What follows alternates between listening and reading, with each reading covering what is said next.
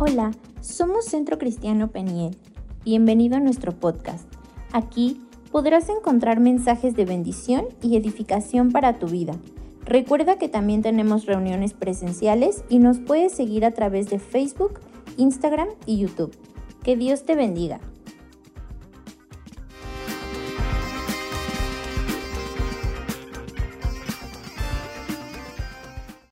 La, la, la palabra se llama para que desde un principio nos vayamos entendiendo con Jonathan principalmente, bueno, con todos, pero con Jonathan por una particular situación.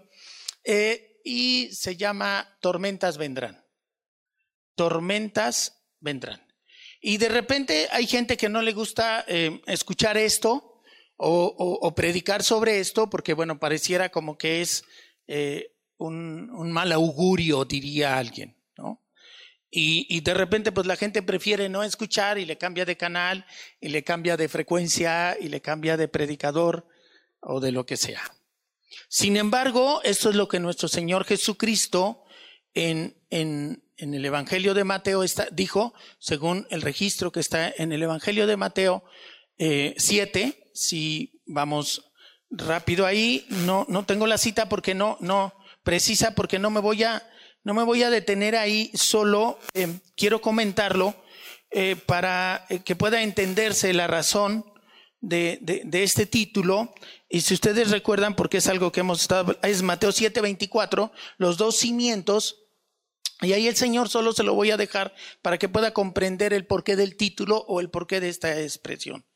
Y lo que nuestro Señor Jesucristo nos explica ahí es que habla y compara a, dos personas. Y uno dice que uno es insensato y el otro es prudente.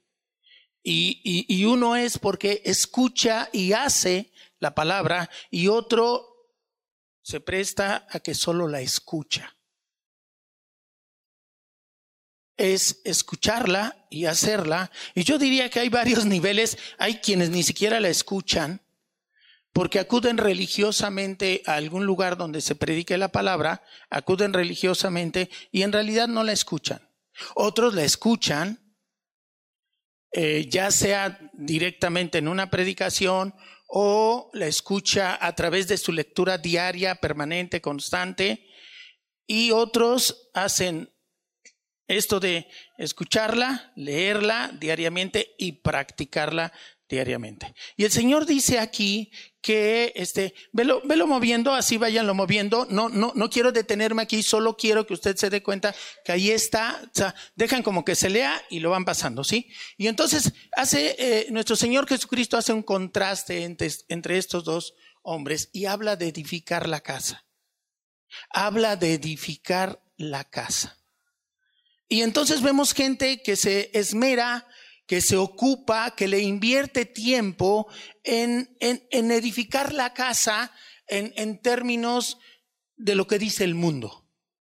¿Qué dice el mundo? Bueno, un trabajo, un seguro, eh, asegura el porvenir, una carrera, y solo se dedica a eso. Y entonces el Señor dice, eh, eh, em, un poquito antes, a ver, eh, antes todavía, porque quiero eh, que cuando el 26, porque creo que es ahí donde va a decir, sobre la arena, ok, el que sigue ahora sí, el 27, y descendió lluvia y vinieron ríos y soplaron vientos y dieron con ímpetu contra aquella casa y cayó y fue grande su ruina. No está diciendo que tal vez o por si alguna vez cayera, está dando por hecho que llegará ese momento va a llegar ese momento, va a llegar el momento en el que se desatará una fuerte tormenta, una fuerte lluvia y aquella casa que no esté cimentada sobre la palabra de Dios, sobre hacer vivir la palabra de Dios, nuestro Señor Jesucristo mismo dice que grande será la ruina de esa casa podrá haberse construido sobre grandes cimientos, eh, sobre, grandes rocas físicas, sobre em, asegurando, eh, no sé qué se puede asegurar, asegurar económicamente una carrera, una inversión, una cosa así, ¿no? Para cuando me muera. Y sin embargo dice el Señor que todo eso se diluirá si esa casa no está sobre el cimiento de su palabra. E, e, esta es la parte importante que hoy eh, hemos estado empujando fuertemente en relación a sostenernos primero en leer la palabra y después en vivirla. Pero como el pastor no, ni, ni, creo que sea su labor, no creo que sea la labor de un pastor, corríjanme, que sea que los ande checando, les ande revisando. Hablaban de un pastor, alguien comentaba en Estados Unidos al menos que sí, ¿eh? el pastor, ese pastor iba y preguntaba en el trabajo, te pedía, a ver Gustavo, ¿dónde trabajas? Ah, pues trabajo en Marcos y cuadros tal, ¿no? Estoy, tal, ok, domicilio tal, el nombre de tu patrón tal, ah, pues y entonces de repente el pastor en la semana llegaba y, oiga, aquí trabaja el señor Gustavo. ¿Sí? ¿Usted es el señor tal? ¿Sí? ¿Cómo, cómo trabaja? ¿Es un buen trabajador? ¿Llega puntual? ¿Obedece? Eh, bueno, me parece un poco duro, pero ahí lo dejo nada más. En este momento yo solo quiero decirles que al final el pastor no irá pero nuestro Dios está en su trono y todo lo ve. Y todo lo ve, y, a eso habla, habla nuestro Señor Jesucristo en esta, eh, en esta historia, está planteando eso justamente. Y poco antes, versículos antes, dice que eh, le llamarán Señor, Señor, y él dirá, no te conocí. Es, es impactante estas palabras son impactantes. Yo no me meto en asegurar nada después de, yo creo que esto es reservado totalmente, es terreno santísimo que solo pertenece al Señor, pero lo que sí debemos de reflexionar es lo que concreto y claramente dice la palabra. Y entonces por eso se llama así esta, esta, esta exposición de la palabra, se llama tormentas vendrán. Vienen tormentas, se avecinan tormentas en tu vida, en tu matrimonio. No te estoy augurando nada, nada, nada malo. Yo te diría con, con el apóstol Juan, hermano, yo deseo que seas prosperado en todo. Así como prospera tu salud, que también, también tu salud, así como prospera tu alma. Eso sí, yo me voy por, por, por, porque sea la prosperidad de de tu alma, el, el, el, el, punto palanca le llaman en una, en, una, en, una actividad, en una acción que se realiza, le llaman el punto palanca. Y lo que va a mover todas estas bendiciones verdaderas, auténticas, es que prospere tu alma. Yo me sumo a lo que el apóstol Juan, porque más bien me alineo, más que me sumo, me alineo a lo que el apóstol Juan nos enseña, a lo que el Espíritu Santo nos enseña a través del apóstol Juan. A mí no me pidas que yo desee que prosperes sin que tu alma prospere. No me pidas que yo, yo haga una oración en ese sentido, que ores y que mejores en tu negocio y que ganes el doble y el triple y tengas, sí, pero yo siempre pediré con el favor de Dios. A veces nos gana el, el, la creencia y, y, la carne de uno mismo y, y de repente se ve uno orando solo por la prosperidad económica. Pero en realidad todos debemos de, si oras por la prosperidad de tus hijos, por la prosperidad tuya, la propia, pide la de tu esposo, la de tu esposa, pide que sea ese punto palanca, déjame llamarlo, me gusta esa expresión de punto palanca, que es la prosperidad del alma. Tormentas vendrán, se llama, y, y, y, y yo diría que qué oportuno, qué oportuno este, esta, esta predicación, porque alguno no ha estado en medio de una tormenta natural, o sea, lluvia, ¿sí? ¿Alguno no ha estado? Todos hemos estado en una tormenta de una o de otra manera en el coche, en la calle, de repente nos toma y, y, y, y yo creo que ustedes a cada momento la, la, sufren, la padecen, la tormenta, viven en una eh, zona eh, complicada cuando llueve y, bueno, eh, eh, todos, entiendo, hemos estado en, en medio de una tormenta. Entonces, Hoy, hoy es impresionante las noticias. Yo no sabía esto que dijo Alejandro, no lo tenía presente esto de que en la semana había fallecido eh, una persona allá por aquellos candiles, dijiste, candiles, yo no sabía. Yo seguramente esa persona salió y, caminó en su vehículo y nunca se imaginó en qué iba a terminar eh, su situación. Dios quiera que haya sido cristiano, porque yo diría, hay dolor, hay la pérdida natural, lógica, y, pero la victoria está, sería dada, ya ha sido decretada si es que fue cristiano.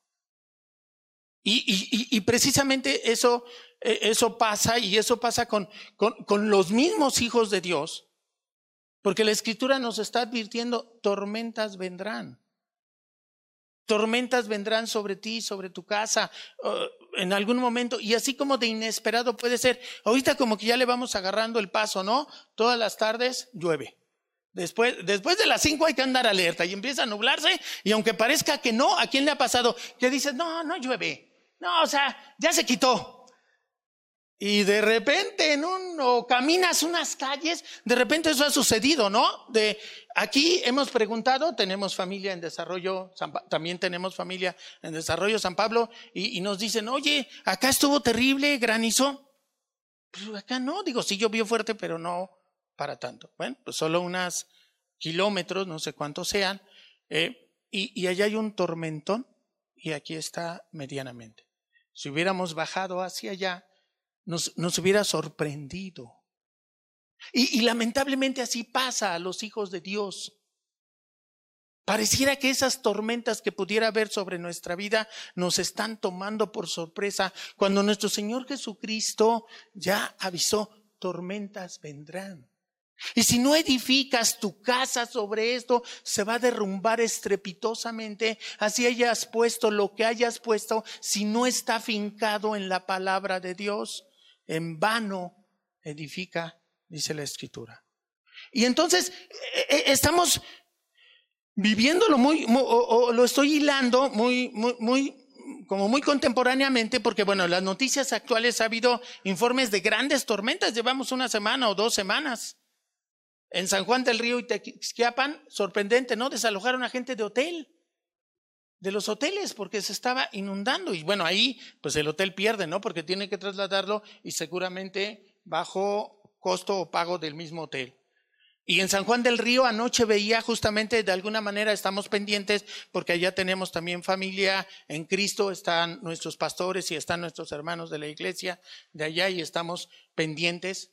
Y entonces también anoche hubo desalojos, me parecía, ¿verdad? En San Juan del Río veía que también había habido complicaciones.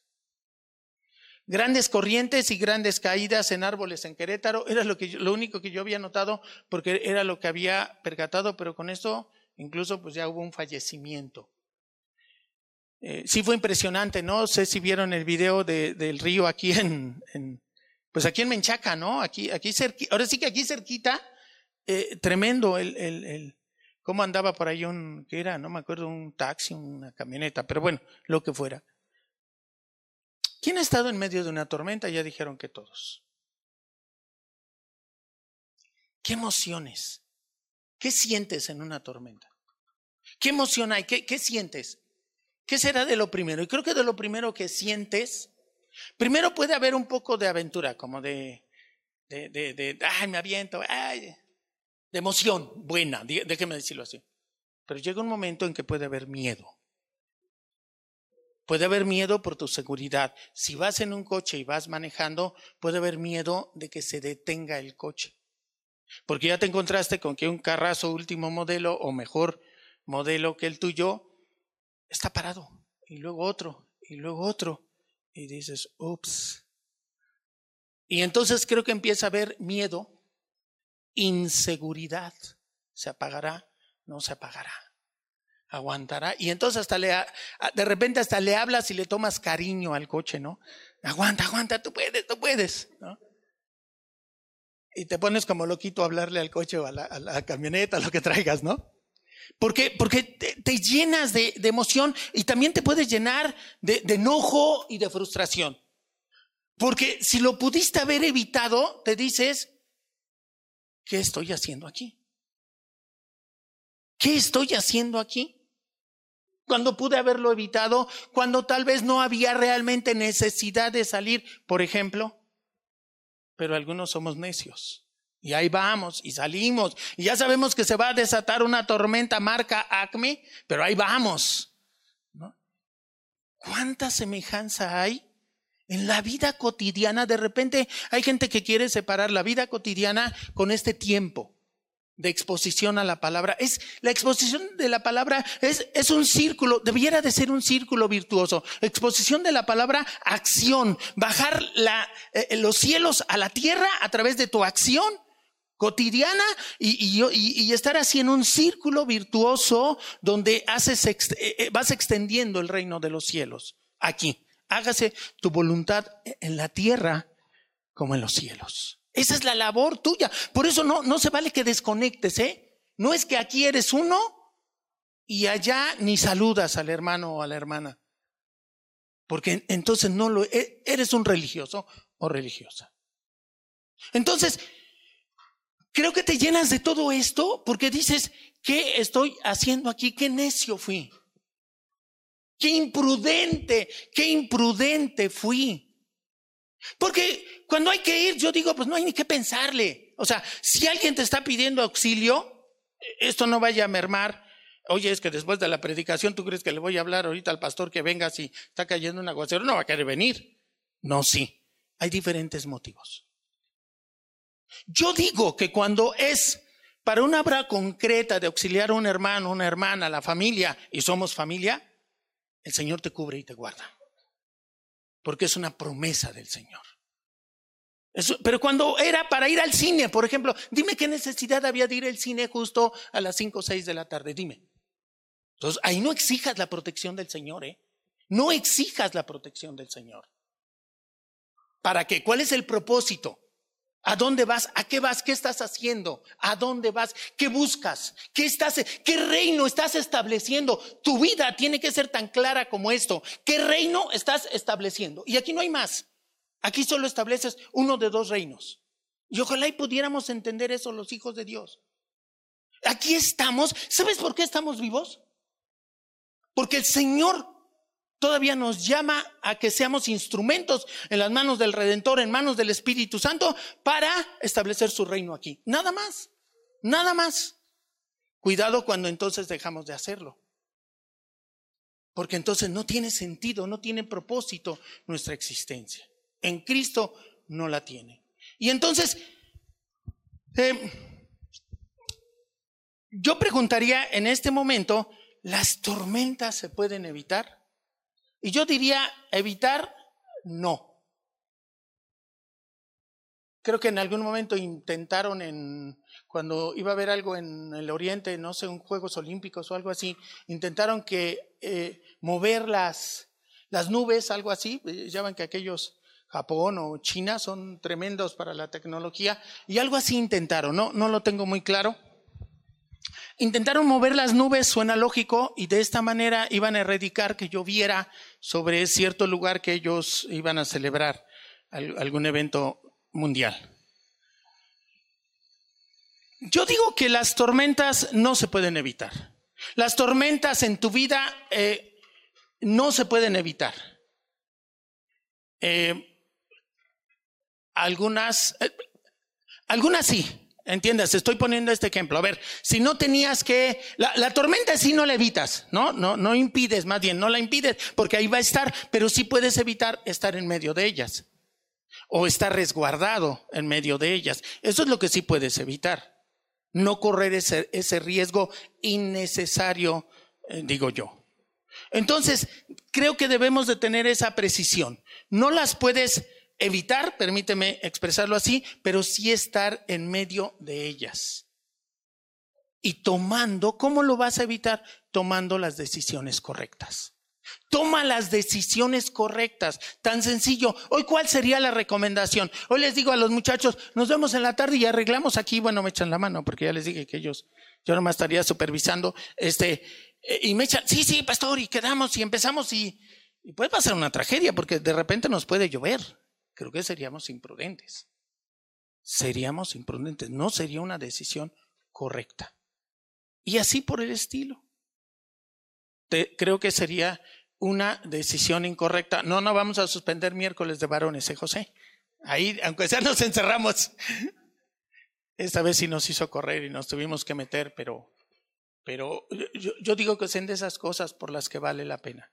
Pero de repente, por ir a hacer el súper, por ejemplo, y no vas a decir, pastor, pero entonces qué hago toda la semana y después no tengo tiempo? Bueno, solo valora, pon la balanza, vale la pena. El riesgo que puedes llevar es tremendo, ¿eh? Es tremendo. ¿Vale la pena? Y bueno, al final cada uno decide. Cada uno decide y cada uno de su propio, a su propia em, escala de valores, digámoslo así, em, decide los riesgos que corre. Y, y, y creo que tienes que aprender a decidir. Tienes que aprender a alinear tu voluntad a la voluntad del Señor. Eh, lo mejor es que siempre podemos hacer algo. Siempre se puede hacer algo. A mí, a mí me impresiona esa parte. Siempre podemos hacer algo. A veces tomar la decisión prudente, correcta, cuidadosa. Eh, y, y aun cuando es inevitable estar en medio de la tormenta porque uno eh, se da cuenta que conforme al propósito de Dios es necesario hacerlo, eh, Dios estará con nosotros. Pero quiero ahorita, quiero llevarte a...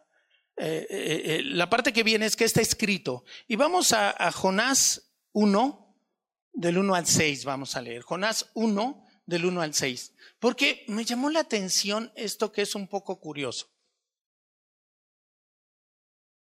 El Señor lleva a Jonás a, a, una tormenta. Ya te, ya te irás ubicando. Lo voy a leer de manera corrida. Dice, vino palabra de Jehová a Jonás, hijo de Amitai, diciendo, levántate y ve a Nínive, aquella gran ciudad, y pregona contra ella, porque ha subido su maldad delante de mí. Y Jonás se levantó para huir de la presencia de Jehová a Tarsis, Tarsis, Tarsis, y descendió a Jope y halló una nave que partía para Tarsis y pagando su pasaje entró en ella para irse con ellos a Tarsis, lejos de la presencia de Jehová. Le dio aquí, tantito deténmela, ahí, le dio aquí el síndrome de Adán y Eva. Ese síndrome nos va a estar persiguiendo, ¿eh? Aquí le da el síndrome de Adán y Eva, porque ¿qué dice? Que quiso alejarse de qué? de la presencia de Dios. Ja, ja, ja. Lo decimos así, ahorita, en frío. Pero cuando estamos bien metidos, somos tan torpes, se nos nubla el pecado, nos nubla el entendimiento básico, fundamental, y actuamos como, no sé, como necios, porque ni siquiera es como tontos, como ignorantes, como necios, eh, porque intenta Jonás huir de la presencia de Dios. ¿Habrá alguien que pueda huir de la presencia de Dios? Y vean, su decisión que toma es en base a eso. Quiero huir de la presencia de Dios. ¿Dónde he escuchado eso? Señor, oí tu voz, me di cuenta que andabas aquí y tuve miedo. Y corrimos a escondernos, la estoy parafraseando. Síndrome de Adán y Eva. Síndrome de Génesis 3 será por ahí. El que sigue ahora sí, pero Jehová hizo levantar a el Señor. ¿Quién metió en una tormenta a Jonás? El Dios Todopoderoso. Ah, ¿quieres jugar así? Y el Señor dice que hizo levantar un gran viento en el mar y hubo en el mar una tempestad tan grande que se pensó que se partiría la nave. Qué tremendo cuando el Señor determina hacerse oír. El que sigue, por favor. Y los marineros tuvieron miedo y cada uno clamaba a su Dios y echaron al mar los enseres que había en la nave para descargarla de ellos, pero Jonás había bajado al interior de la nave y se había echado a dormir. Y, y el patrón de la nave se le acercó y le dijo, ¿qué tienes, dormilón? Levántate y clama a tu Dios. quizá Él tendrá compasión de nosotros y no pereceremos. Lo que quiero que veas es que a veces, ¿por qué va llevado, por qué es llevado Jonás a esa tormenta? Por desobediencia, por su desobediencia y necedad. El mismo Dios Todopoderoso lo mete en la tormenta. Y era una tormenta terrible, tan terrible que decían que podía partirse la nave. Y, y se nubla tanto el entendimiento aún de los hijos de Dios que es impresionante. Otra vez, es impresionante cuando un incrédulo te tiene que estar llamando la atención. Es vergonzoso que un incrédulo te esté diciendo lo que tienes que hacer, porque aquí si se dan cuenta, le dice, lo llaman dormilón, perezoso, negligente y demás calificativos que cada traducción pudiera traer. Y le dice, y fíjense, le dice lo que Jonás debería, debería saber qué hacer, lo que Jonás debería de estar diciendo. A lo mejor él era al revés, él debería de haber estado diciendo, óigame, este capitán o lo que fuera, permítame con todo respeto, pero mi Dios es poderoso, mi Dios es tremendo, mi Dios es misericordioso. Si clamamos todos, aún ustedes, si le claman al Señor es tan bueno, mi Dios, que puede oírlos y puede perdonarnos. No, le dice un incrédulo. Qué vergonzoso que un incrédulo le llame la atención a un hijo de Dios y le diga lo que tiene que hacer, lo que debería de ser de parvulitos para un hijo de Dios y lo que le dice, levántate y clama a tu Dios. Wow. Qué vergonzoso para los hijos de Dios. Qué vergonzoso para los hijos de Dios que venga eh, eh incrédulo y le diga al pastor, es que, porque, y ya oraron, pastor. No, bueno, es que, no, ya mire, ya esto, ya esto. Pues, híjole, no, sería lo primero que tenían que orar. Qué vergonzoso. Tenía Jonás el entendimiento nublado, perdido. Todo andaba como necio, como ignorante se quiso alejar de la presencia de Dios. Ojo, ¿eh? Eso sigue pasando hoy, en esta congregación. Ojo. Y, la escritura dice que los sucesos del Antiguo Testamento es para que nosotros aprendamos. Y dice en, el colmo de, de, de, esta, de este acto vergonzoso, déjeme llamarlo así, Quizá Él tendrá compasión de nosotros y no pereceremos. Fíjense nada más el incrédulo diciendo, oye, ¿no será que tu Dios sea tan bueno que tenga compasión de nosotros? Cuando nosotros deberíamos de estarle diciendo, levántate, levántate. Oye, pero yo no creo en tu Dios, yo creo en el Dios, este, forti forti. Sí, sí, pero clama a Dios. Mi Dios es poderoso, mi Dios es generoso, mi Dios es compasivo. Y clámale, tú clámale, tú sígueme en oración, qué sé yo. Entonces es llevado, ¿qué está escrito? Que a veces puede ser llevado a tormenta por el mismísimo Dios Altísimo. Si tu entendimiento está nublado a este extremo, cuidado. Y luego viene, quiero que veamos Marcos 4, 35. Porque ahora viene la otra parte. Fíjense, fíjense, porque van a decir, por eso la predicación también se llama así. ¿Cómo se llama? Tormenta, muy bien. Punto bueno. Tormentas vendrán. Aquí fue por desobediencia, ¿cierto? Dices, bueno, este, pero entonces si lo sigo, pues ya no tendré tormentas. Sorpresa también por seguir a Jesús vendrán tormentas. También por seguir a Jesús. De una vez te aviso para que no me digas, usted me engañó, pastor. Yo voy y lo sigo y, y, mire lo que pasó. No. No.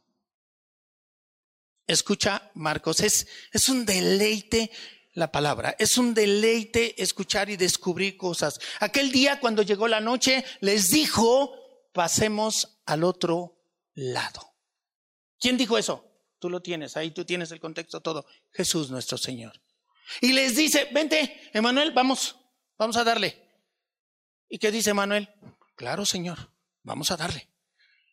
Y despidiendo a la multitud, le tomaron como estaba en, la barca y habría también con él otras barcas. Lo tomaron como estaba, tal vez era que estaba agotado, estaba cansado. Y entonces lo llevan así como está, como esté. Ahora sí que en la condición que esté se deduce que estaba cansado por lo que había hecho antes y por lo que después hace y es que se queda profundamente dormido el Señor de señores. Y dice, pero se levantó una gran tempestad de viento y echaba las olas, ahí déjamelo, ¿eh? en la barca de tal manera que ya qué cosa se anegaba. Eso, eh, eh, creo, yo, yo no soy hombre de mar, no soy hombre de mar, ni soy hombre de campo, soy hombre de ciudad, pero, eh, no, no, pero, pero esto era impresionante seguramente. Porque la manera en la que lo describe el evangelista dice, deja ver que, estaban en una situación apurada una gran tempestad de viento, y de repente aquí lo hemos visto, bueno, para que de repente aquí se vuelen los árboles, pues qué, impresionante debe ser el viento.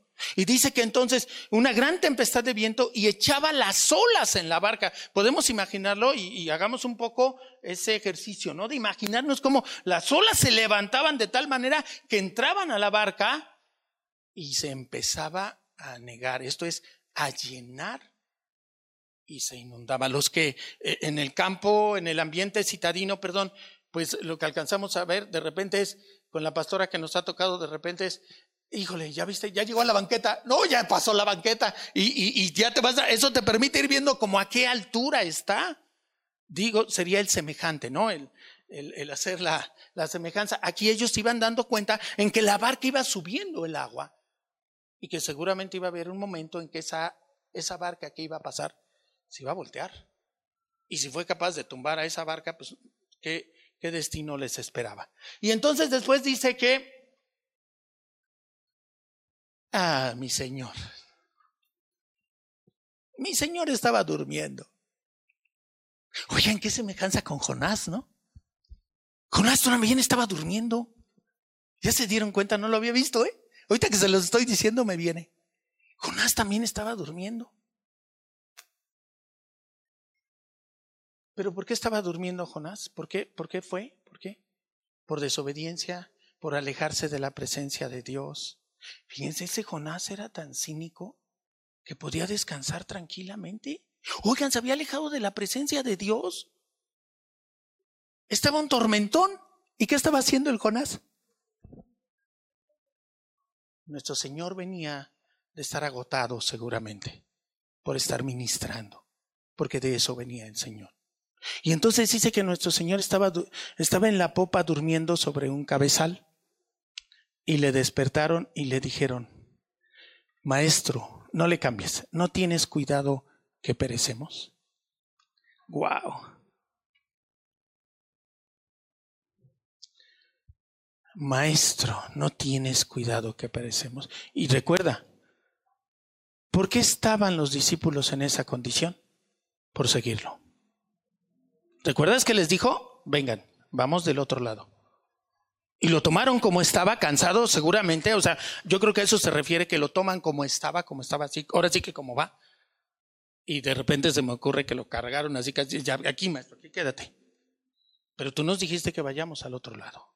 Y en ese irnos al otro lado se suelta una tormenta marca Acme. Y viene un ventisco. Y pueden imaginarse Hemos estado en, hemos estado en una buena tormenta aquí. ¿Quién dice sí? Levante la mano quien ha estado en una buena tormenta. Aquí o en donde sea, en Morelos, en donde. Emanuel no, dice que él no ha estado en buenas tormentas. Entonces, la vamos a invitar a una cuando esté bien suave. Lo vamos a invitar a tu casa, nomás a que conozca de fuera, no, no, no, te preocupes. y entonces le despiertan y le dicen, maestro, eh, déjame ver cómo lo tengo. Eh, maestro, no tienes cuidado, es lo mismo, traigo la misma traducción. No tienes cuidado que perecemos. Hay un reclamo. eh, le están reclamando que no estaba cuidando, que al parecer desde la perspectiva de ellos, Jesús estaba prefiriendo su descanso al cuidado de ellos. Y yo diría que humanamente es razonable, ¿no? ¿No les parece? A mí me parece que humanamente toda esta secuencia, todo este diálogo es razonable. Es razonable. O sea, si tú ves al maestro durmiendo como si nada y él es el que nos cuida, pues a, mi entender es razonable la, reacción de ellos. Y después dice lo siguiente, y levantándose, reprendió al viento y dijo al mar, calla, enmudece. Y cesó el viento y se hizo grande bonanza. Y les dijo, ¿por qué estáis así amedrentados? Ahí me lo dejan, ¿eh? ¿Cómo no tenéis fe? ¡Wow! Qué diálogo tan corto, pero qué impactante. ¿Con qué asocia nuestro Señor Jesucristo? ¿Qué, qué, qué quiere decir que estaban amedrentados? Que tenían miedo. Estaban atemorizados. Tal vez estaban paniqueados. Lo cual yo diría que es, que es, que es lógico en, en una perspectiva natural. Solo que hay un pequeño gran detalle. ¿Quién iba con ellos? Por eso ese es el reclamo del Señor. Ese es el reclamo del Señor. Porque Pedro no era Jonás. Porque Jonás huyó del Señor. Y Pedro estaba con el Señor. Y por eso el Señor le reclama, ¿por qué estáis así amedrentados? ¿Por qué estás así temerosos? Faltó decirles, yo estoy aquí. ¿Cómo te atreves a decirme, a creer, a suponer que yo voy a preferir dormir a cuidar de ti?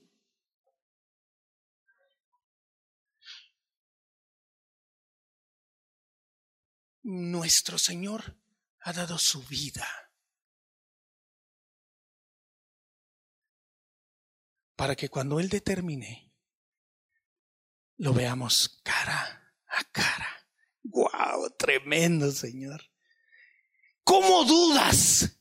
¿Cómo dudas? No lo habían vivido. Es, es si acaso el único, eh, disculpa, vamos a decirlo así, y, me estoy enfocando en Pedro, no sé por qué le está tocando al pobre de Pedro. Bueno, porque lo escribe Marcos y se entiende que Marcos escribe en función de lo que Pedro le, le inspira, pero bueno, no nos enredamos. Vamos a hablar de Marcos, pues, ¿no? Sí, ahí está. Y entonces, él, le dice, no, no había vivido, no habían vivido la crucifixión de nuestro Señor. Lo que quiero decir es, no había sido crucificado, no había sido entregado, y entonces se entiende que era más limitado. Pero hoy entonces nosotros tenemos mayor, deberíamos de tener mayor entendimiento. ¿Por qué supones tú que cuando pasas en medio de una tormenta, nuestro maestro está dormido? Porque entonces el Señor te dice esto, ¿por qué estáis así amedrentados? Y el Señor es contundente y dice, ¿cómo? No tenéis fe. ¿Cómo no? ¿Cómo? ¿No tenéis fe? No sé si debería llevar una coma ahí, pero no sé cómo leerlo exactamente. ¿Cómo no tenéis fe? ¿Cómo? Porque es pregunta. ¿Cómo? ¿No tenéis fe? ¿Acaso no tenéis fe? Y tener fe es creerle a Jesús. Tener fe es confiar en Él. Y no es que te dejes, no es que no estés eh, de repente eh, inquieto, con temor, con las emociones, esas son algo natural, pero ¿qué vas a hacer? Eh, debes de detenerte, si estás en Cristo, entonces debes de detenerte y reconocer que está Jesús. Y si estás con Jesús, Él no duerme y Él cuida de ti. Y cuando el Señor quiera, le va a decir a los vientos, detente. Y en lo que esté de ti, yo, yo al menos lo que yo haría, porque de repente es ansiedad, de repente es angustia, de repente es miedo, que, que, a veces es esta irrazonable, irrazonable, irracional. Detente miedo, detente angustia, detente ansiedad. Creo que podemos ordenarlo en el nombre de Jesús, pero entender que al final Él es el que controla, Él es el Señor. No creamos, no vayamos a creernos y creer que, el papel que ahí nos toca es, yo voy a ordenar a la ansiedad que se vaya y espíritu de ansiedad y todo eso. Creo que lo primero que tienes que hacer es estar fundamentado en la palabra de Dios, en confiar en que Jesús está el control. Porque nuestro Señor Jesucristo lo que hace, fíjense, si lo analizas, son palabras duras. Pregunta, ¿no es lógico tener miedo en una tormenta de estas? Pues sí, ¿no? Yo lloraría, creo. Yo no soy hombre de mar, imagínate, me agarra una tormenta, no, hombre. Es lógico. Pues el Señor te dice, hey. Entonces no confías en mí. ¿Quién va contigo? Wow. Wow. El tema es, a mi entender, que si tu temor, tu temor es natural, ¿estamos de acuerdo en eso? Tu temor, la emoción, el miedo es natural, es una reacción, ya lo hemos dicho alguna vez, instintiva, incluso sana de sobrevivencia. Ahí, no yo no le iba a agarrar ahí, ah, échenme los cables ahorita, yo que, que a ver, con la mano, no Me daba eso que les dije, me da miedo, me va a dar un toque, eso y me quedo. Es natural, es para protección. Si llego de bravucón, como llegaron ciertas personas, no, no es cierto, no, pero, pero ellos sí se la saben, ¿no? Pues ah, ahorita, pastor, y bum, bum, bum, y se lo echaron. En, llevábamos ahí una hora, creo, nosotros. Eh, la pregunta es, si el miedo te domina, si la ansiedad te domina, mi pregunta es, ¿será que no vas en la barca con Jesús? ¿Será que no estás en la presencia del Maestro? Y ojo, no se trata aquí porque va, vaya a decir eh, eh, eh, la invitada de, Caro, entiendo, este, no, pues a dónde me trajiste y ahora quiero Quiero que podamos entender esto. No es que no tengas esa emoción, que es sana y que es natural. Es sana porque te cuida, te da supervivencia. Pero si te domina, ahí hay una diferencia. Esa es la diferencia. Y yo te diría que es como un indicador de qué? Un indicador de que la presencia del maestro, de que tú no vas caminando en la presencia del maestro. Y no te estoy diciendo que digas, ah, como yo ya voy en la presencia del maestro, leo el salmo o veo esto y digo, Señor, acompáñame y hoy nos vamos al cine. No, no, no, no, a ver, tampoco pretendas manipular la palabra. No me voy a extender ahí, creo que es claro el mensaje. La pregunta es, en la barca de tu vida, ¿va el maestro? ¿Vas buscando, vas siguiéndolo o vas huyendo de su presencia. No hay más. No hay más. Jonás o los discípulos en la barca. ¿Cuál? Tormenta es semejante. Tormenta es parecida. De repente tiene que venir un incrédulo a decirte que tú ores por él que intercedas. Pues yo digo, ups, indicador.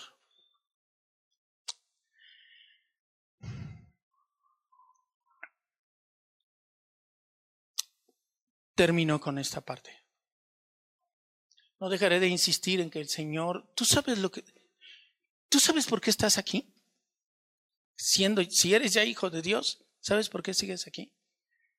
Porque el Espíritu Santo te está modelando. El Espíritu Santo te está haciendo cada vez más parecido a Jesús. A mí eso me impresiona. Y tal vez tú me dices, no, pastor, eh, esta es una doctrina bien rara.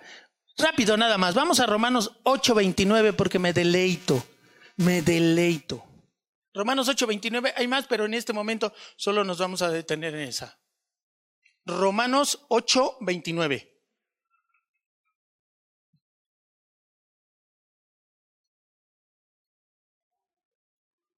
Porque a los que antes conoció, también los predestinó.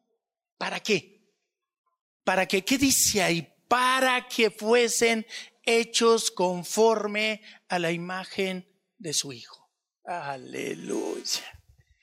Aleluya. Inverosímil, solo a mi Señor se le podía ocurrir eso.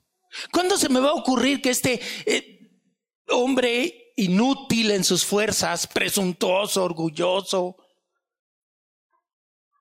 podía ser conformado a la imagen del Maestro? Pues eso dice el apóstol Pablo, y no solo él. Pero hoy quiero cerrar con esto. Porque a los que antes conoció, o sea, sea a ti y a mí, también los predestinó para que fueran hechos conforme a la imagen de su Hijo. ¿Quién es su Hijo? Jesús, el Maestro. Y el Maestro dedicaba tiempo, y no voy a dejar de estar insistiendo con eso por lo menos el mes de octubre, y después, pues ya cada quien que vaya decidiendo. Hermano, hermana, lee la Biblia diario. Ora diario, ten un tiempo devocional diario. Haz, hazte un desafío. Si hoy no leo la Biblia, no como. Y verás si no, empiezas a leer la Biblia. Y hasta dices, pastor, ¿se podrá leer tres veces al día la Biblia para, para aumentarle la? Te lo aseguro, verás. Lee la Biblia. Pregunta, ¿Jesús apartaría tiempo para leer la Biblia, para estar en la presencia del Padre? ¿Tú qué crees? ¿Sí o no? ¿Sí lo apartaría o no? Sí, era de lo más prioritario en la vida de Jesús. Era, se apartaba, se apartaba, se levantaba, no sé si siempre, pero en algunos momentos sí refiere que se levantaba antes que los discípulos. Y dedicaba, yo insistiré, 10, 15 minutos. Dedícale 15 minutos diarios. Te estás quejando. Hermano, la próxima vez que tú vengas conmigo y aun cuando no vengas, te voy a buscar.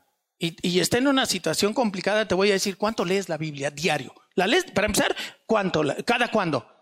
Ya si me empiezas a salir con que, pues, la última vez, a ver, el domingo pasado no fui. El antepasado tampoco, pero el, otro sí fui, pastor, y ahí la leí. Tres semanas sin leer la escritura, sin estar en la presencia directamente de escuchar al Padre, al Hijo y al Espíritu Santo. Y no quieres que la tormenta te haga tambalear, que la tormenta te haga tener miedo.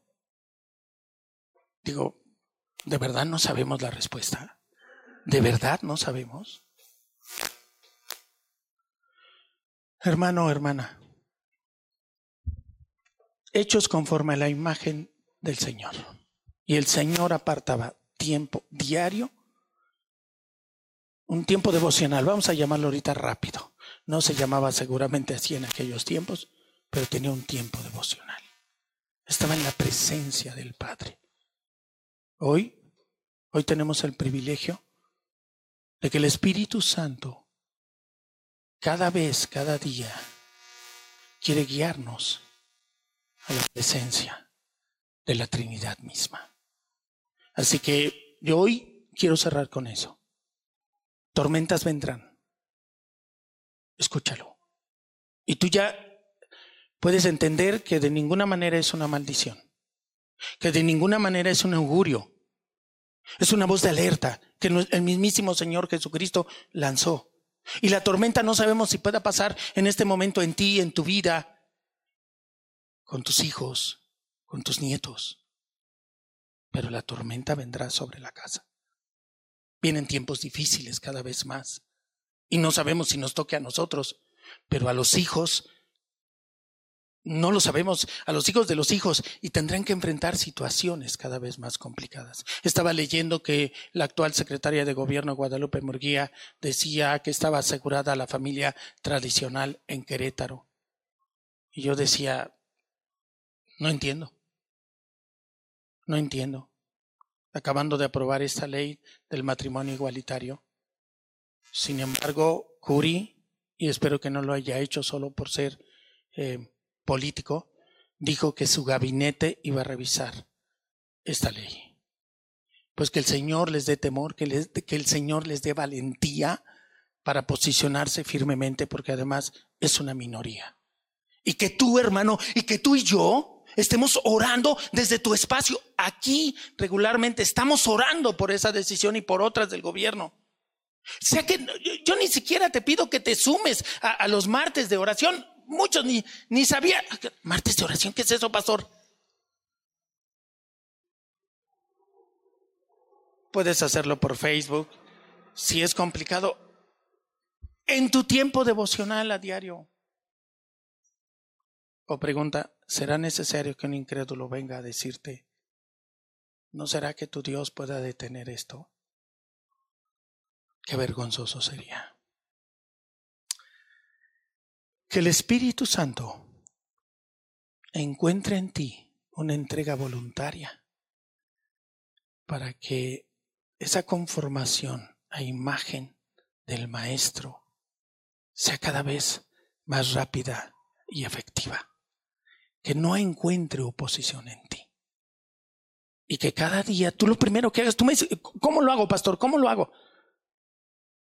Porque yo siempre planteo eso. La gente luego dice el qué, pero ¿y el cómo? ¿De verdad quieres? Sencillo. Aparta 15 minutos. 15 minutos. 15 minutos. A partir de ya, diario con el Señor. Abre tu Biblia y te recomiendo que sigas la secuencia que vamos llevando de lectura de la Biblia. Algunos se han sumado unos habían sumado y ya se bajaron, otros se han agregado. Como sea, todos son bienvenidos, pero mientras haya uno al menos y una al menos que siga en esto, hemos de seguirle con el favor de Dios. Entonces, hermano, hermana, que el Espíritu Santo encuentre en ti un corazón entendido y entendido es rendido a la voluntad de Dios. Amén.